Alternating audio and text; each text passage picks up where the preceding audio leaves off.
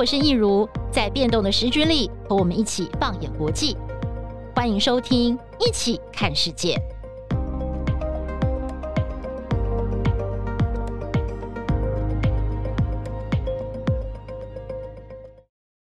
Hello，大家好，我是益如，欢迎收听《一起看世界》Podcast。在此先祝福大家新年快乐。我们今天要进行的单元是一起聊聊。我想要跟大家分享一本我非常喜欢的书，叫做《西线无战事》。这本书的作者叫做雷马克，他是一位德国人。十八岁的时候，曾经参加过一次世界大战，而在战争当中，他也曾经被派往战况最激烈的西线，也曾经受过伤。一九二九年的时候呢，他就把在战场上的所见所闻写成了《西线无战事》这本小说，写出战争的残酷与无情，获得了非常广大的回响。而隔年，这本小说呢也被改编成同名电影，在好莱坞上映。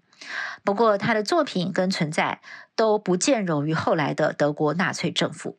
在一九三八年哦，他就在这样的气氛之下呢，只好放弃了德国的国籍，移居美国，成为了一位美国人。雷马克他最后呢是在一九七零年的时候在瑞士过世，而他的《西线无战事》就成了控诉战争、反战的经典代表作。我这次选读的版本是好读出版公司出版的《西线无战事》八十周年纪念版，是德国原著全译，译者是颜辉林，文笔非常的优美洗练，读起来一气呵成，临场感十足，真的是非常的感谢哦，能够读到这么好的作品。我在大学的时候有三本小说给我的印象非常的深刻，对我有很大的影响。那么《西线无战事》呢，就是其中的一本。今天我们就来一起聊聊吧。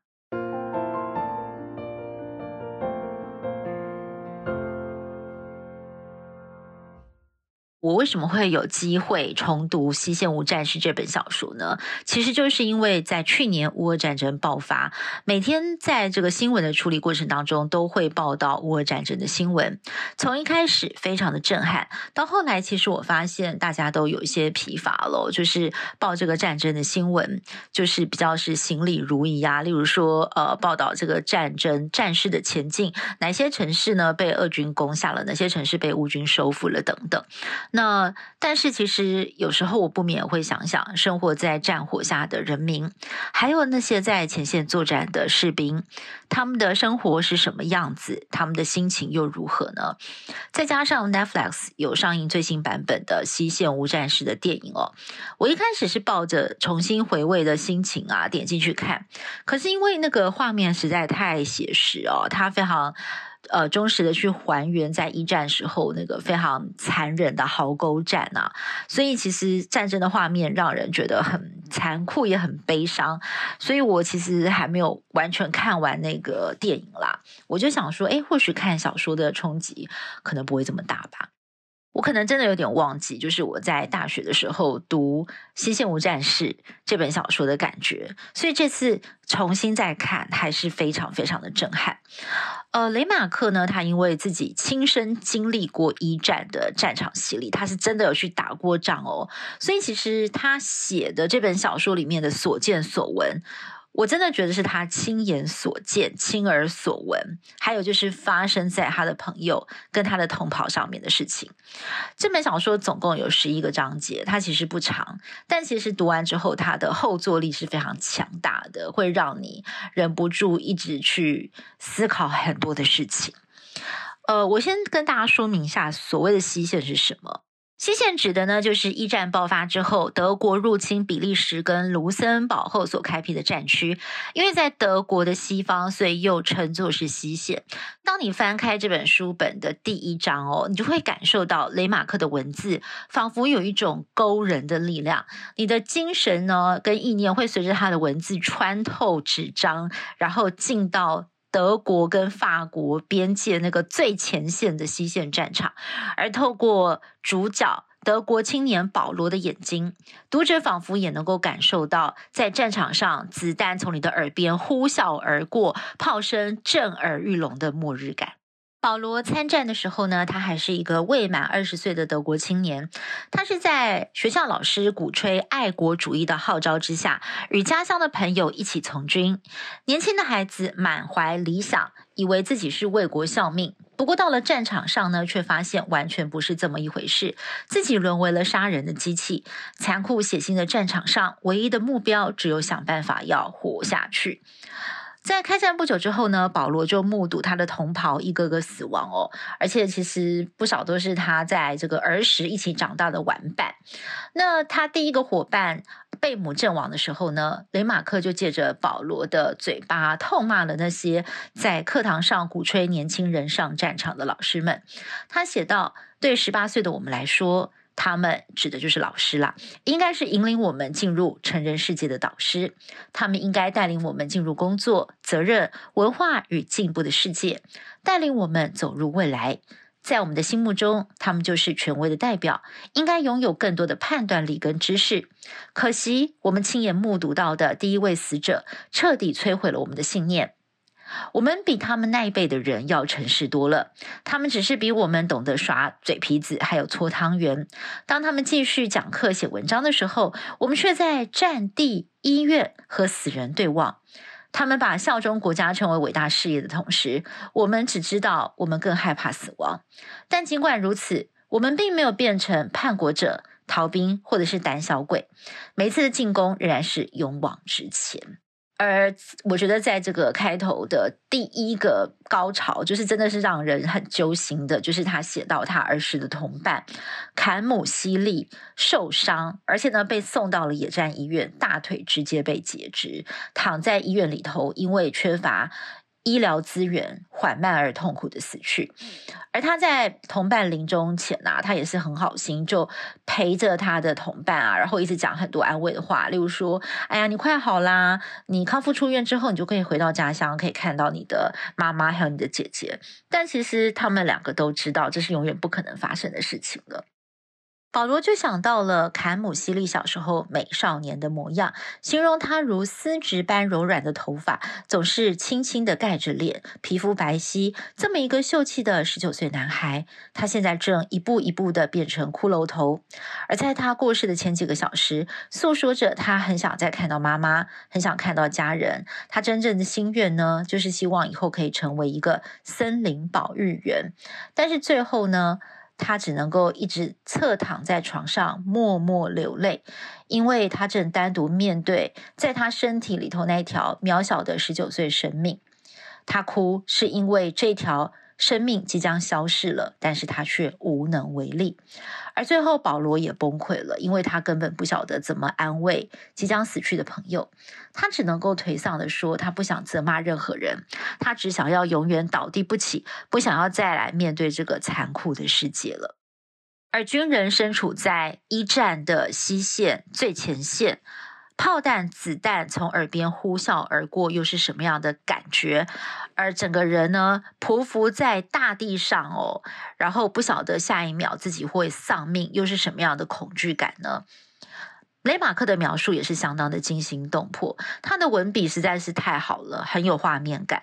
但是就是因为这样好到让人不忍卒读，尤其呢是他描述尸横遍野的画面，我觉得光是。揭露出来，把它朗诵出来，读的都是让人很心碎哦。所以我接下来选的这段文字呢，是保罗他描述自己跟同伴为什么从喜欢阅读叔本华的文艺青年，到现在变成了杀人不眨眼的战争机器。他写道：“在战场上，我们个个都成了危险的野兽。这并不是在战斗，而是保护自己不要被消灭，并不是拿手榴弹去对付别人。事实上，我们根本不晓得人长什么样子了。在那里，我们面对的是死神。他举着手，戴着头盔，一路追赶我们。我们等了三天才看清楚他的面貌。我们等了三天，才第一次有机会对抗他。我们的愤怒几乎已经到了疯狂。”我们不再只是无力的躺在绞刑架上，我们可以破坏杀戮，拯救自己，又可以报仇。我们奔跑着，把炸药狠狠地丢到迎面而来的敌人脚边。我们被这种战斗的情绪给淹没了。它是支持我们的力量，它让我们变得残酷，更让我们变成了强盗，变成了杀人凶手，变成了恶魔。就是这种情绪，让我们的恐惧、愤怒，还有求生意志增强了好几倍。而这样子情绪带着我们寻找逃生之路，带着我们继续战斗，在战场上活下去。我们连自己都不认识自己了，我们像是没有感觉的死人，靠着危险的魔法伎俩，还能够继续的奔跑，还有杀人。而另外，我觉得读到让我觉得很折腾的，就是那种你一下从前线休假回到大后方的家乡，短短半个月回家时那个复杂而悲伤的心情。家乡的小镇仍然维持着非常缓慢的生活步调。亲友追问前线的状况，他也只能够轻轻带过，完全不敢说出残酷的真相。就连要去探望死亡同袍的妈妈，他也只能够说谎骗对方说。你的儿子死的时候非常的安详，为这位已经是哀痛欲绝的妈妈留下最后的一点平静。而最后一个晚上呢，保罗的妈妈就坐在儿子的房间里头哦，不敢去睡觉，因为她生怕这是她最后一次看到儿子。她一直跟保罗说：“没有关系啊，你先睡觉，妈妈就坐在这里看你。”保罗其实很想要扑倒在妈妈的怀里，痛哭大哭一场。就像小时候那样，他小时候啊，就想到自己每当碰到很伤心、很恐惧的事情，就会抱住妈妈大哭。可是他现在不敢啊！他明明对于明天要回去战场，他真的是怕得要死。但是他现在必须要装得很坚强，要跟妈妈说没事，我很好。这样子呢，他的妈妈才不会情绪崩溃。而他也瞥见了儿时的衣服呢，还挂在房间的衣橱里。他想到自己几年前也还不过是个可爱的小男孩啊，但是明天他就要回到军中了，继续那个永远都醒不过来的噩梦里。保罗他回到前线之后呢，在一次战场上面的遭遇，是为了要躲避炮弹，就跳入了一个坑洞当中。那有一位法国的士兵呢，也跳进同一个坑洞，想要躲炮弹，但是他当时呢，出于本能，只能够直接的置对方于死地哦。那么后来呢，这两个人就在这个坑洞当中。那保罗呢，就眼睁睁的看着对方呢，自己在他的眼前痛苦而缓慢的死亡。保罗这个时候并没有泯灭人性哦，因为他就是眼睁睁看着一个人在你的面前要死掉了，他也很难过，就一直跟人家说对不起。他甚至还想要写信给对方的家人道歉。这就让我想到了，就是我在去年的这个呃新年的时候，也为大家介绍了一本书，叫《仁慈》。嘛，就是人类的人，慈祥的慈，就是说人性其实本来是很善良的。那就有做过研究啊，你如果是用这个遥控飞机、无人机杀人，那当然你没有感觉，你就是压压呃按一个遥控器，然后这个飞弹就发射出去。但是呢，在这个战场上，如果是近身肉搏，你要拿着。刀啊，或者是拿着斧头去砍人的时候，其实大多数的士兵是砍不下去的，因为就是活生生的一个生命在你的眼前。这个就是人最天生的那种恻隐之心，人的本性其实是很善良的。然后你叫一群人去屠杀另外一群人，其实是非常违背人性、非常泯灭天良的事情。那其实我觉得雷马克他就是安排了这样的一个场景哦。在在这个非常黑暗跟残酷的战争当中，让人性的这个光辉呢，其实是可以穿透出来的。那他就在呃书里面呢，透过这个保罗他的一段这个描述他的内心的独白啦，他就跟这个在他面前呢已经垂死，甚至后来已经断了气的法国士兵说：“伙伴，其实我不想杀你的。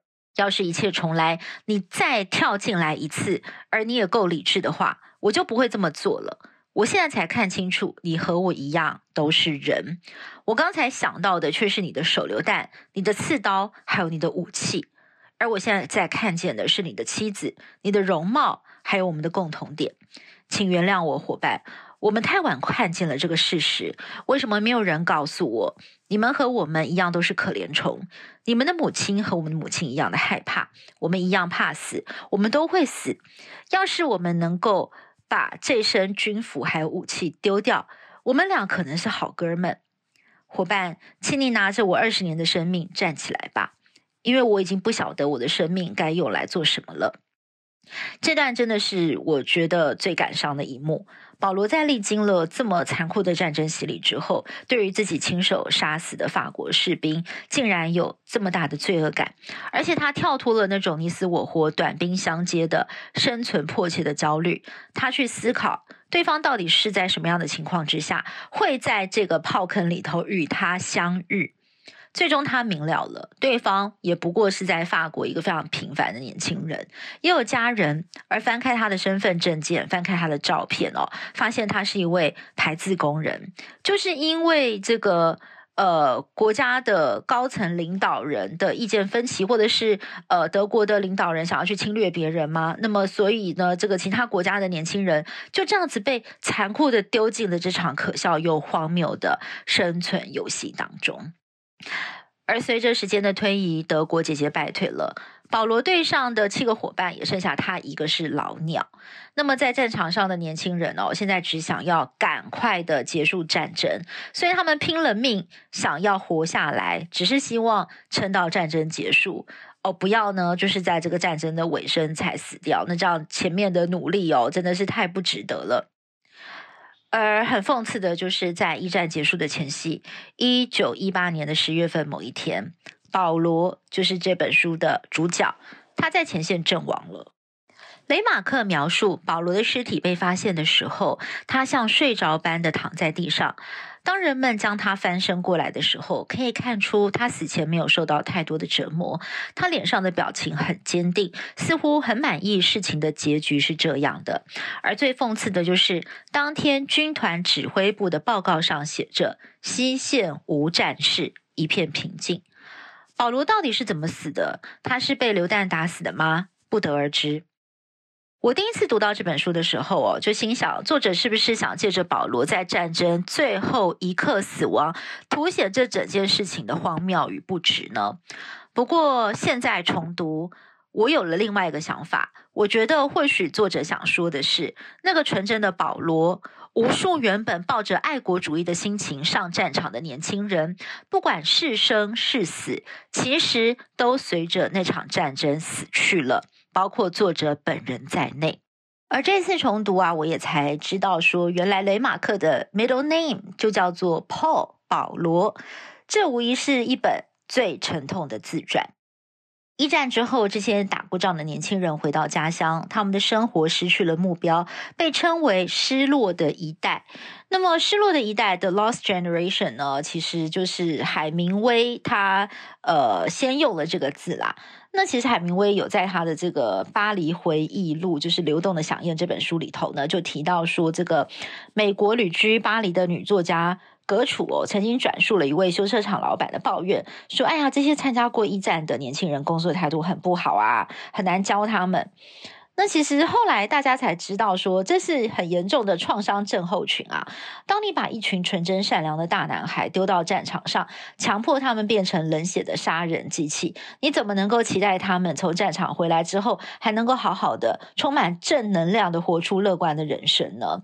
他们要面对失去同袍的痛苦，手刃敌人的罪恶感，人间炼狱般的景象，更是在午夜梦回一遍一遍的变成他们的噩梦，挥之不去。而这样的心理创伤，没有经历过的人其实很难知晓。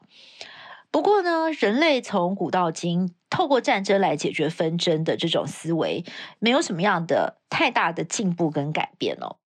一战后的这一百年间，大大小小的战役仍然不断的上演。二战打完之后打韩战，韩战打完之后又发生了越战。接下来呢，就是比较近代的，像是两次的波湾战争啊，这个伊拉克战争、阿富汗战争，到现在的俄乌战争，更别提哦，在这些比较显著的大型战争的中间，还有很多的小战役呢，是被人类所忽略的。每场战争的真相其实都是非常的残酷，而我们现在看到很多战争的电影，例如像是《抢救雷恩大兵》、《敦刻尔克大撤退》等等，其实他都是在强调邪不胜正，正义的一方即使有着惨烈的牺牲，但是最终呢，还是透过他们的鲜血拯救了世界，而他们的牺牲是值得的。